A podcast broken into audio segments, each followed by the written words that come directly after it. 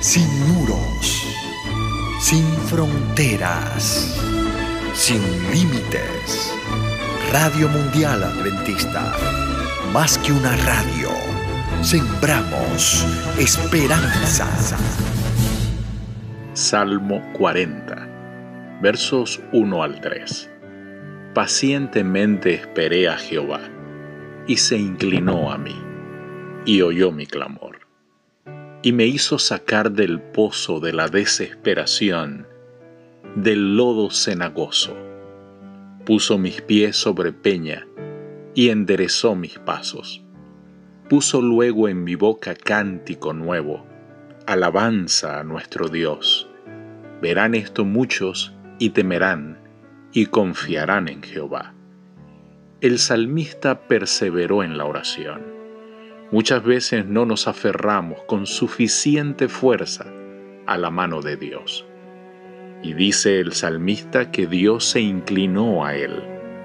Podemos imaginarnos el cuadro siguiente.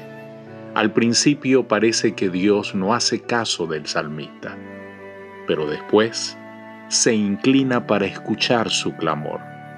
Esta es una preciosa ilustración del tierno amor paternal de nuestro Dios. Del pozo de la desesperación, dice el salmista, que le sacó. Quizás se imaginaba una profunda y oscura caverna en la cual rugían las aguas subterráneas, llenándola de horribles ruidos y de la que no había ninguna esperanza de liberación. Pero el brazo poderoso de Dios fue suficientemente largo para llegar hasta él y librarlo. El fondo de este pozo no era tierra firme donde el salmista, en su desolación, pudiera estar en pie. Con cada intento de librarse del lodo, se hundía más.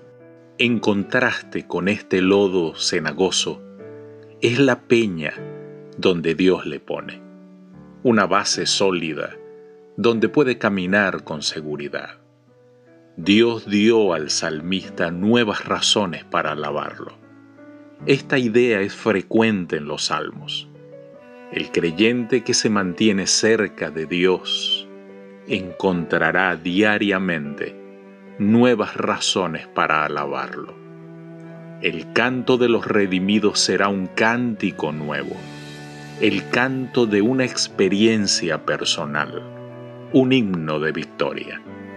Al ver la liberación realizada por Dios en favor del salmista, muchos aprenderían a confiar en Él. La gente acepta a Cristo como su Salvador porque ve lo que éste ha hecho por otros. Versos 7 y 8. Entonces dije, he aquí vengo. En el rollo del libro está escrito de mí el hacer tu voluntad, Dios mío, me ha agradado, y tu ley está en medio de mi corazón. En Hebreos capítulo 10, verso 7 se aplica este pasaje al Mesías. He aquí vengo. Cuando se las aplica al Mesías estas palabras, se refieren a su primera venida. En los días del salmista el rollo representaba los escritos de Moisés, los cuales predecían la venida del Mesías me ha agradado. Cristo se gozaba en obedecer a su Padre. Cuando la ley está escrita en el corazón, la obediencia se transforma en placer. En vez de considerarla como una serie de reglamentos externos que deben cumplirse al pie de la letra, se la concibe con la transcripción del carácter de Dios. Verso 10 no encubrí tu justicia dentro de mi corazón. He publicado tu fidelidad y tu salvación. No oculté tu misericordia y tu verdad en grande asamblea. Una religión que induce a una persona a retener para sí los beneficios de su fe, sin compartirlos con otros, en nada se parece a la religión de Cristo cuando atesoramos el amor de Cristo en el corazón, así como una dulce fragancia, no se puede ocultar. Verso 16 y 17. Gócense y alégrense en ti todos los que te buscan, y digan siempre los que aman tu salvación, Jehová sea enaltecido. Aunque afligido yo y necesitado, Jehová pensará en mí.